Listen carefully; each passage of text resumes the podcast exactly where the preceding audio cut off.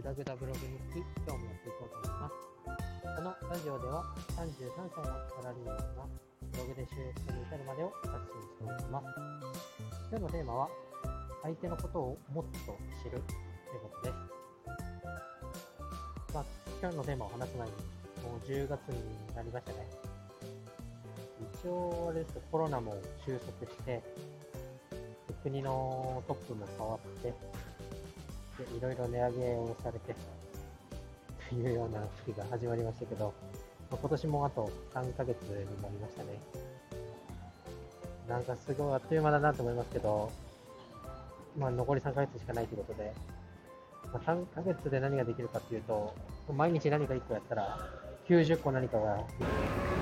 このラジオはですね毎日続けていけるようにしていきたいと思いますで、えー、今日のテーマのえーと、相手のことをもっと知るということですね。で、えー、前から言ってますけれども、まあ、ブログの記事を書いても自分がこう届いてほしい人に読んでもらわなけれもらえなければ、まあ、書いてる意味もなく収益も発生しないっていうことを言ってますけど、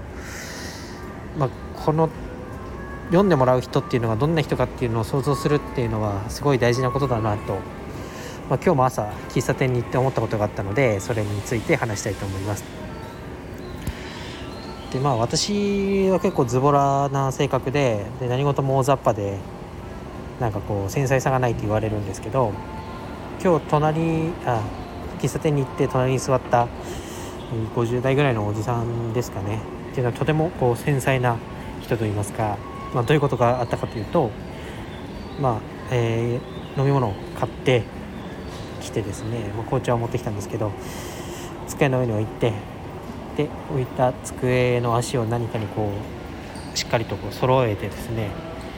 で、えー、机の位置を合わせて自分のいいようになんかこう配置をしたと。で机の上もしっかり除菌シートで拭く。で、えー、次におしぼりで手を拭いてでおしぼりが入っていた袋の上に置くと。でその置き方もちょっと何があれだったのか分かんないですけど角こをしっかりと合わせて何回かこうやり直しておくと。で、えー、紅茶のですねティーパックホットホットの紅茶ですねティーパックが入ってたんですけどのティーパックを取り出してでそこから水滴が水滴というか、まあ、お茶が落ちる終わるまでしっかりと見届けると。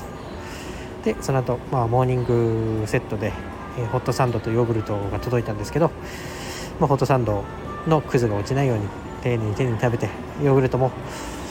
もう舐めた方が早いんじゃないかぐらいしっかりとスプーンでこう最後まで、えー、すくってですね食べてましたと、まあ、こういう人には多分私の音声は、まあ、届かないと思うんですよね。この大雑把な話し方っていうをしてる放送はですねそういう細かい人には届かなくてどういうそういう人に届く放送っていうのはしっかりとこう順序立てて論理的に話さないと耳を傾けてくれないと思いますと。でまあ記事の先にどんな人がいるかっていうのを改めて考えた時に、まあ、文字で伝えるわけですから例えば自分が、まあ、仮にラブレターをもらったとして、まあ、好意的だなっていう様子は伝わってくるんですけど、まあ、好きだよっていうことは書いてないし、まあ、付き合ってくれっていうのも書いてない人でこのラブレターもらって実際自分はどうすればいいんだろうなっていうポカンとした状態っていうような感じになるかなと思います。でまあその文章で何か人を動かすっていうにはしっかりと目的を持って読んでもらう人に対してしっかりとアプローチをしていくっていうのを発信する側が改めてこうしっかり考えた上で発信しないと届くものも届かないなっていうようなことを思いましたので今日はお話しさせていただきました。ちょっとまたばっくりした話になりましたけどまあちょっと思いついたことだったので今日は終わりにしたいと思います。以上です。